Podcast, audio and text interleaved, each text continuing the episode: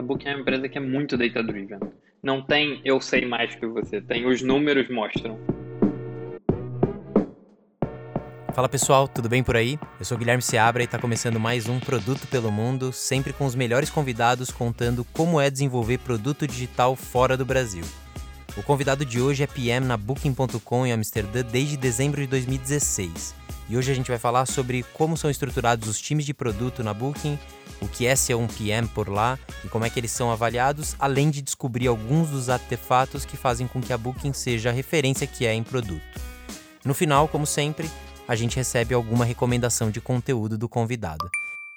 Como vocês já sabem, o nosso podcast tem a parceria da Terra, que a gente anunciou no segundo episódio com o Wilton Pinheiro da Amazon, e uma dica que vale muito antes de escolher qual curso fazer é conhecer os especialistas que estão por trás. A Terra tem mais de 300 experts que trabalham nas melhores empresas digitais do Brasil, então não deixa de acessar o somostera.com para conhecer algumas dessas pessoas e quando você escolher o seu curso, você pode usar o nosso código, que é Produto pelo Mundo, tudo junto, e aí até o final de julho vale um desconto de 10% em qualquer curso. Então seja muito bem-vindo, Thiago Catão.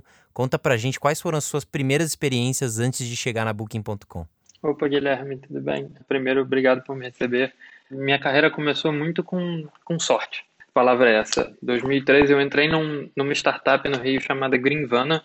Sou formado em relações internacionais, então eu estava fazendo minha faculdade de relações internacionais. Eu fui para lá ser estagiário de mídias sociais. E, cara, eu sou terrível com marketing, assim, nunca fui bom e gerar conteúdo assim para mídia social, putz, terrível assim.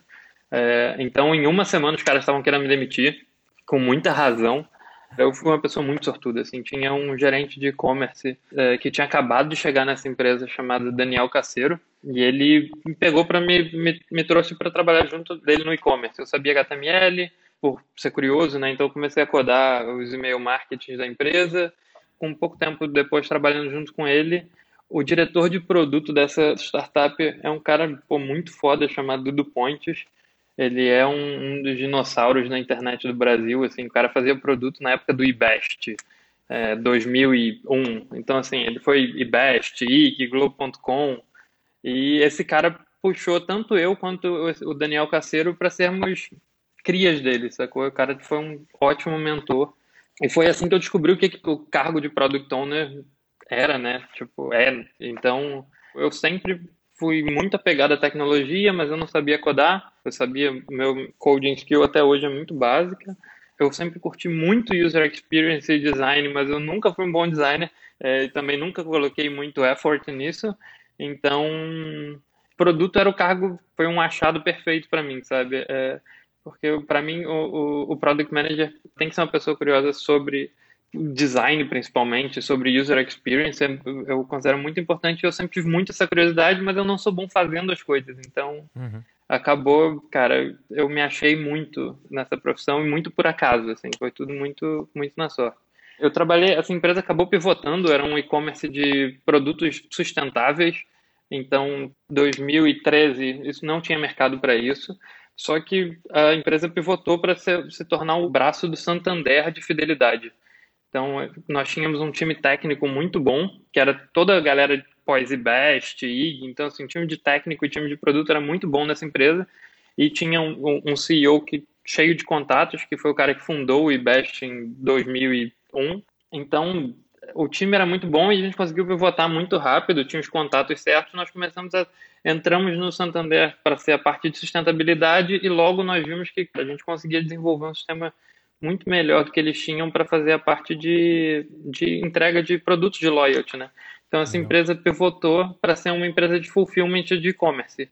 Então, desde ter os estoques, ter os produtos e fazer os sistemas para os usuários resgatarem ponto, esse tipo de coisa.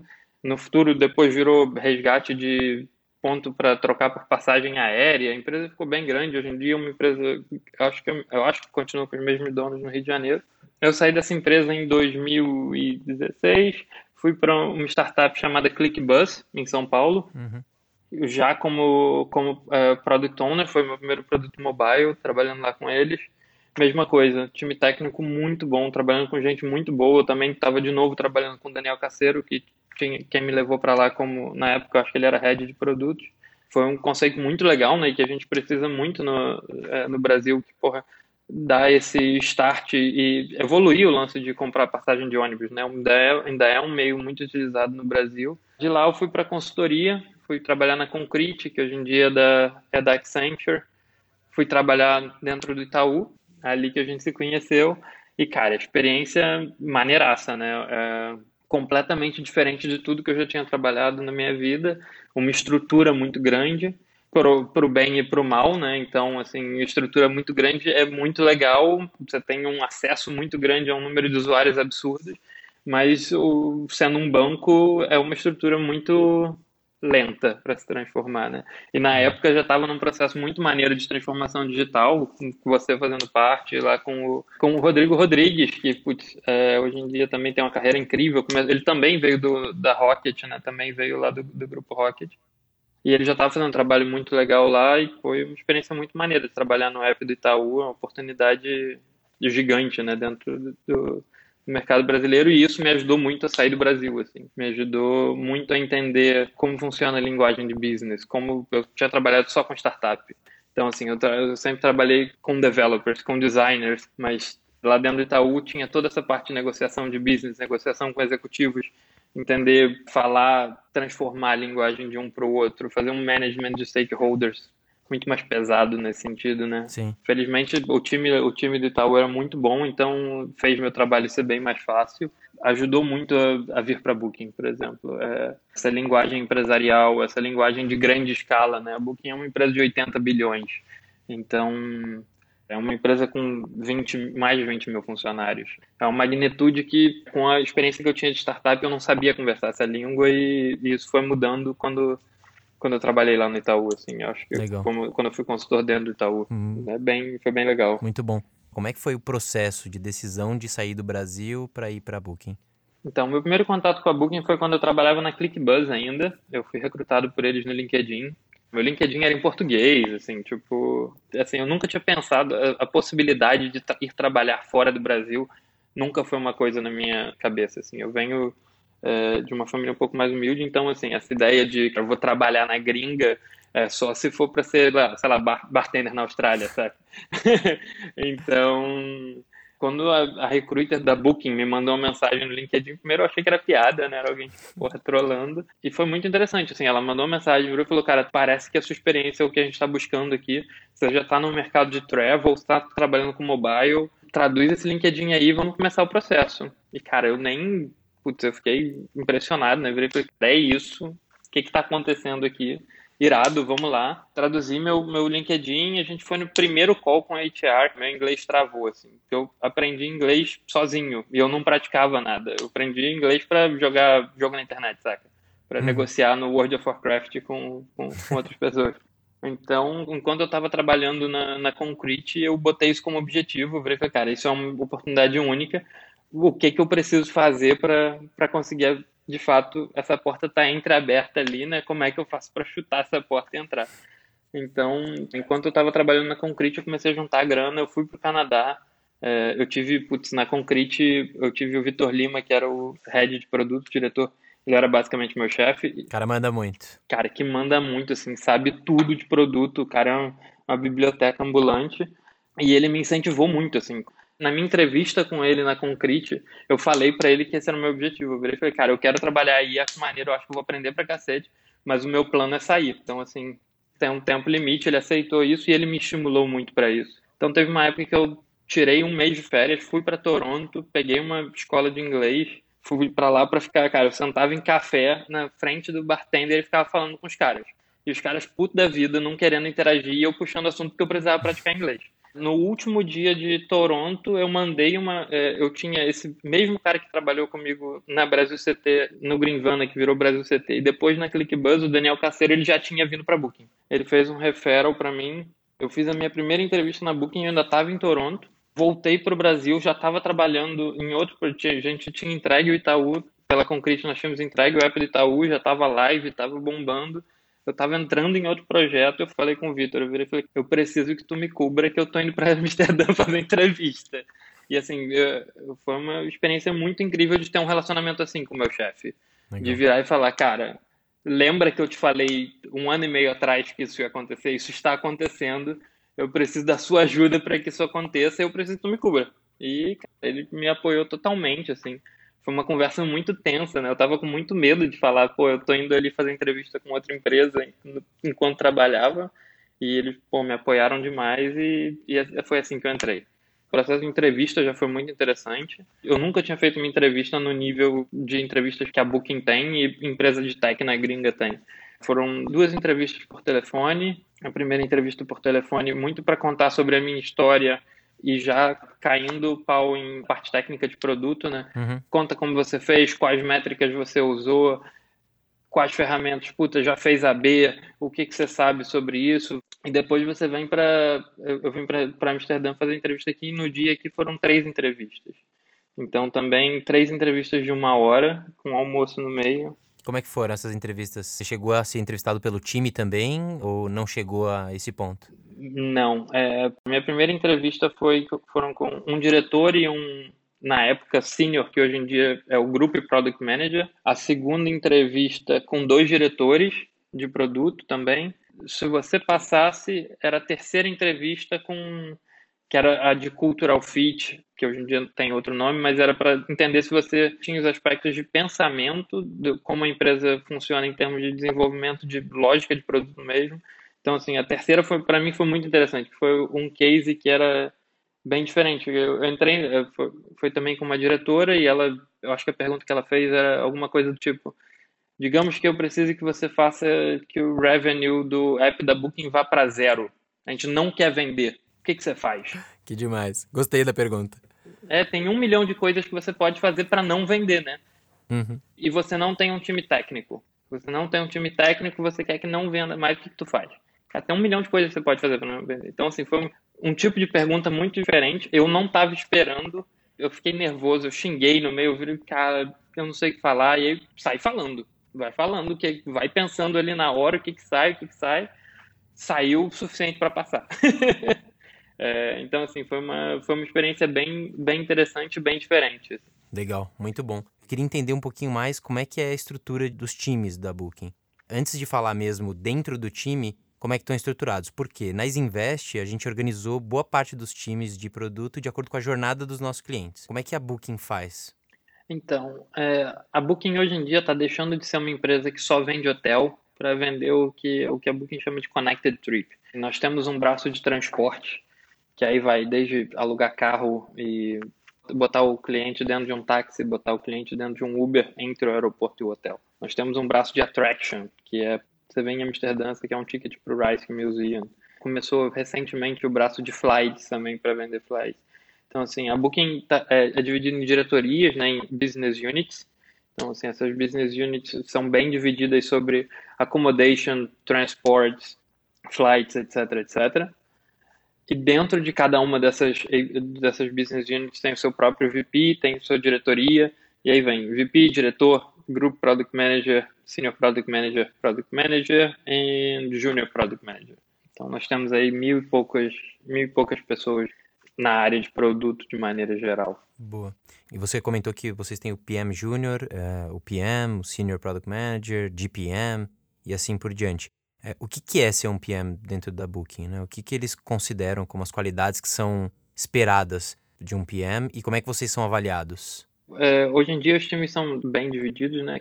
O PM dentro da Booking ele é muito responsável por direcionar o negócio. É, você tem uma, tem uma, responsabilidade muito grande de, e, e, um ownership muito grande, accountability também, mas é, é muito interessante porque eu, eu reporto direto para um grupo Product Manager eu hoje em dia sou PM de dois times ao mesmo tempo, é, que são fazem sentido estar juntos. É, então, assim, eu tenho total liberdade para fazer o direcionamento do time. Obviamente, nós temos objetivos. É, eu tenho KPIs que é para onde o time deveria deve ir, né? É, mas como ele, como a gente vai chegar nesses KPIs, como a gente vai atingir esses números, com que jornada e com que tipo de ferramentas é tudo decidido pelo time junto com o Product Manager. A parte muito boa é que nós temos muito ownership sobre isso, é, mas uhum. accountability também é muito grande. Então, é, é, esperado bastante de você. O que é bom, mas é uma, responsa é uma puta responsabilidade. Sim. E como é que você vira um Senior Product Manager, por exemplo? Né? Quais são as características que são esperadas para você dar esse próximo passo e depois um GPM, por exemplo? Então, do Product Manager para Senior, que é a transição que eu estou fazendo agora, tem duas coisas que são bem interessantes. Na Booking, para você ser promovido, obviamente você tem performance, tem que estar tá performando bem, mas você tem que já estar tá fazendo acting do que do, do, seu próximo passo. Então você vai eh, trabalhar aí como você vai ter essa transição fazendo o role por três, seis, nove meses antes de você ganhar o título e você já é avaliado no, no próximo nível que você quer atuar. Então é bem uhum. interessante porque assim você chega no próximo nível, você vê que não consegue performar bem, ou que não é o que você esperava, por exemplo, você tem um rollback aí, tem um tempo para voltar, e também é bom porque você acaba não promovendo pessoas que não vão performar num, num outro nível, né? Porque as responsabilidades são diferentes. Então, a maior diferença do Product Manager para o Senior Product Manager dentro da Booking é sua área de influência. Então, assim, o Product Manager você tem um time, talvez dois, e a sua área de influência dentro da sua track. Então, nós temos diretorias, cada diretoria tem um bando de tracks que podem ter quatro, cinco, seis times, dez times, e cada time tem cinco, dez pessoas. A área de influência do Product Manager é muito dentro dessa track, per se. Então, assim, você está trabalhando dentro do seu setor, que é comandado por um grupo Product Manager, essas tracks, ou talvez, dependendo do tamanho da track, tenha um diretor e um grupo Product Manager, mas, assim, a sua influência está dentro dessa o esperado de um sênior é que a sua influência esteja fora dessa track também. Então, como é que você faz o negócio do seu time ser importante para outros times dentro da empresa? Como é que você cria relevância do que você está fazendo, do que o seu time está trabalhando e como você posiciona isso dentro da empresa? Como é que você faz com que o seu time seja utilizado e seja visto por outras áreas da empresa? E como você colabora com outras áreas da empresa? Isso, isso é, o, é o maior diferencial do Product Manager para o Senior, é basicamente a sua área de influência e em quantas áreas da, da empresa você está ajudando, você está influenciando, você está treinando gente, esse tipo de coisa. O pulo para Group Product Manager é um pulo muito, já é um pulo bem diferente. Eu estava lendo um artigo muito bom sobre isso essa, essa semana que eu vou até mandar para vocês colocarem aí no final. Legal sobre porque muda muda a característica. Até o senior, dentro da Booking nós temos dois caminhos. Você pode ser o individual contributor ou você pode ir para management. De senior você pode seguir para para principal, se você está uhum. num, num caminho de individual contributor, mas é um caminho bem pequeno, assim.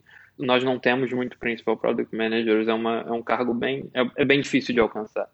Então, assim, o grupo product manager, você indo para um lado de mais estratégico e de management se torna mais fácil para você crescer.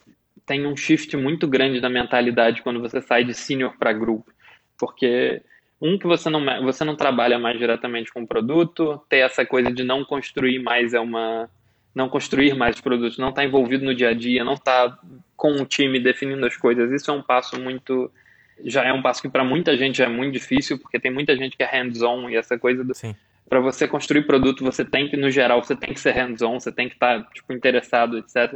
Então, esse é o momento nesse shift de mentalidade. E a outra parte é a questão de product strategy, que é uma coisa que eu sinto que não se fala muito, que o mercado está começando agora a falar.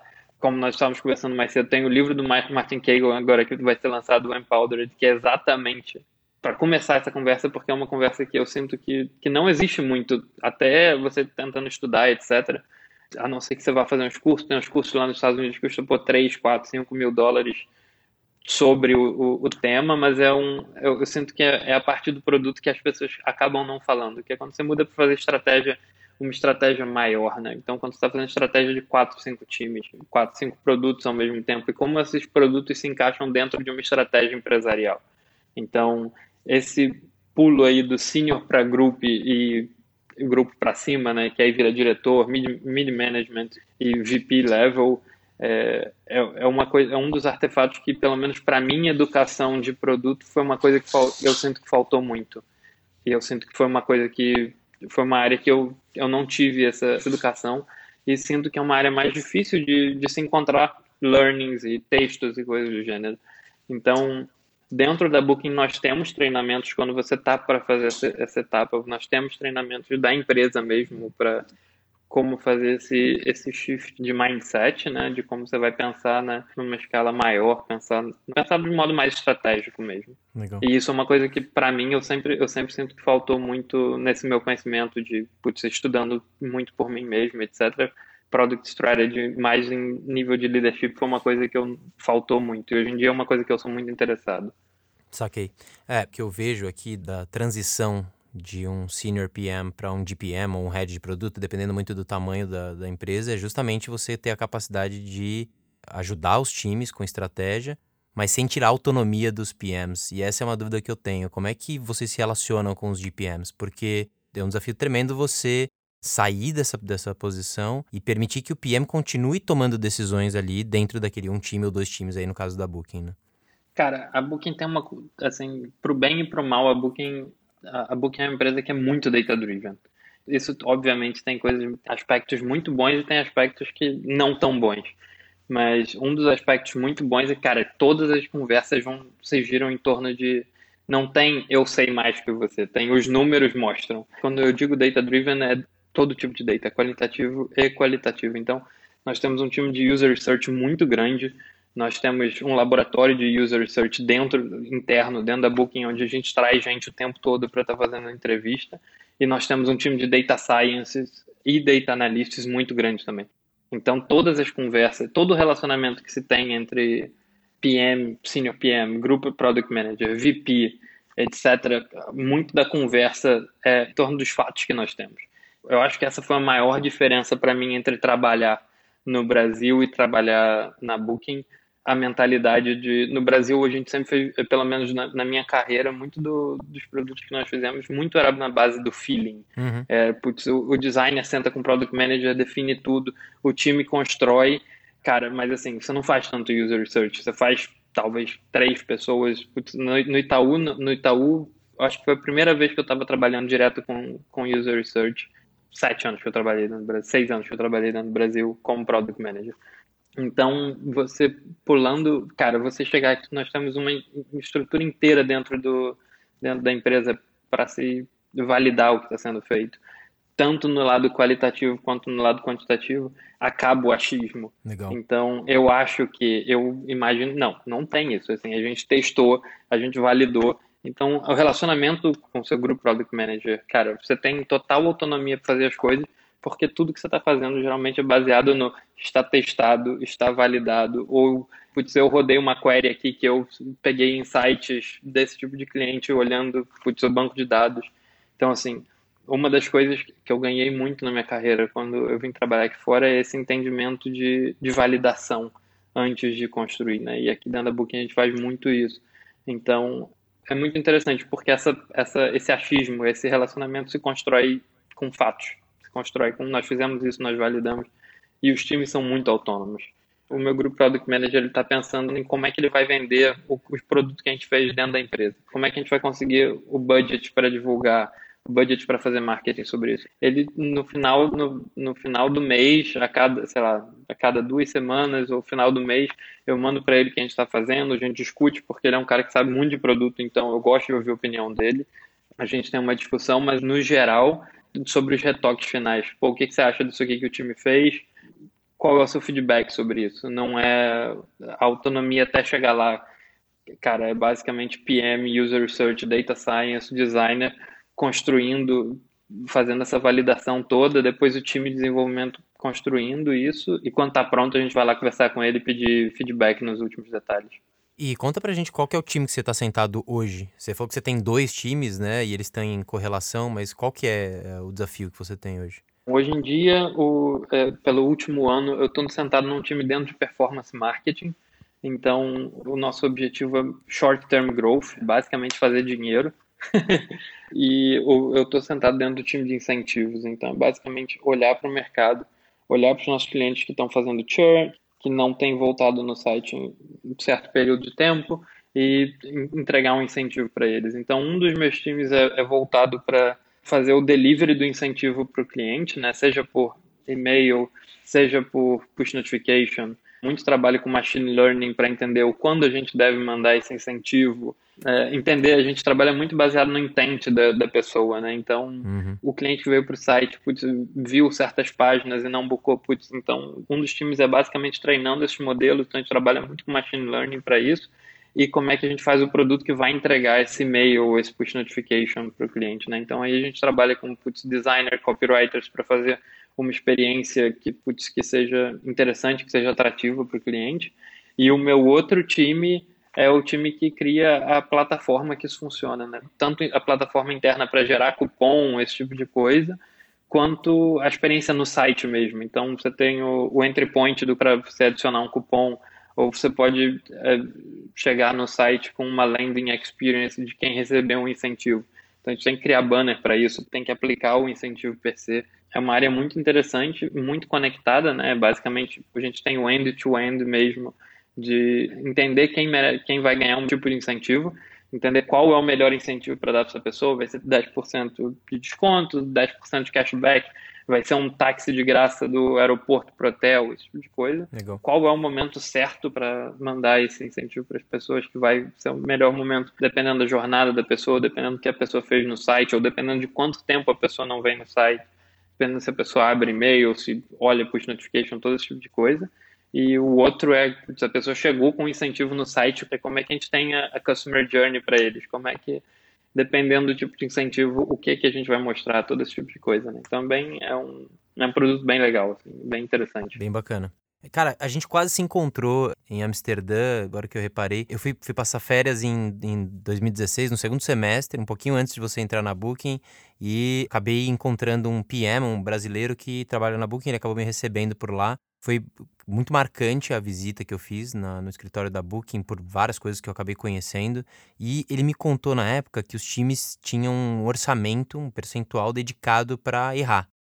Né? E quando não era usado, é, podia significar que o time não estava arriscando o suficiente. Isso ainda existe? Porque na época que ele me falou era, era incrível para você incentivar de fato que os times tivessem experimentações constantes e não ficassem guardando essa verba ali para de fato criar algo diferente. Existe isso ainda?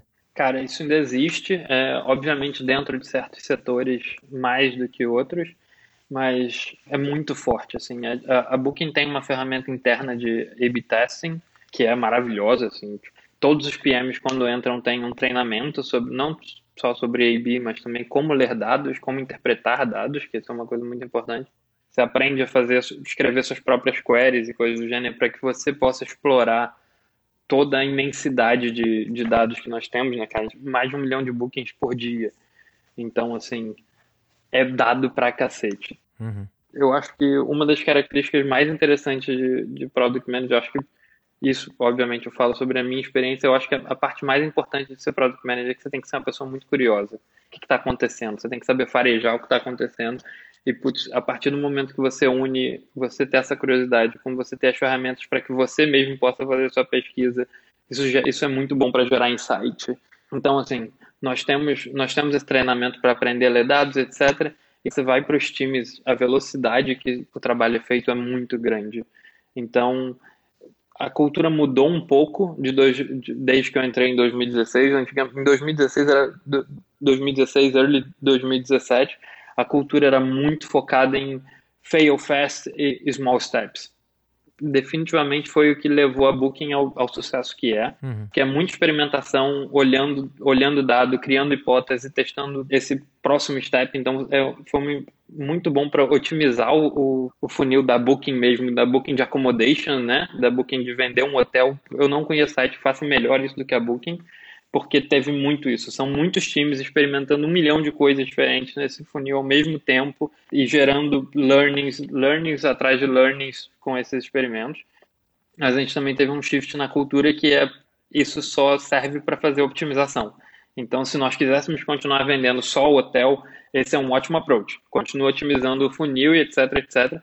Por outro lado, a Booking é uma empresa que demorou muito a começar a inovar, porque para inovar você não inova através de small step, né? Você tem que fazer, você tem que fazer apostas maiores.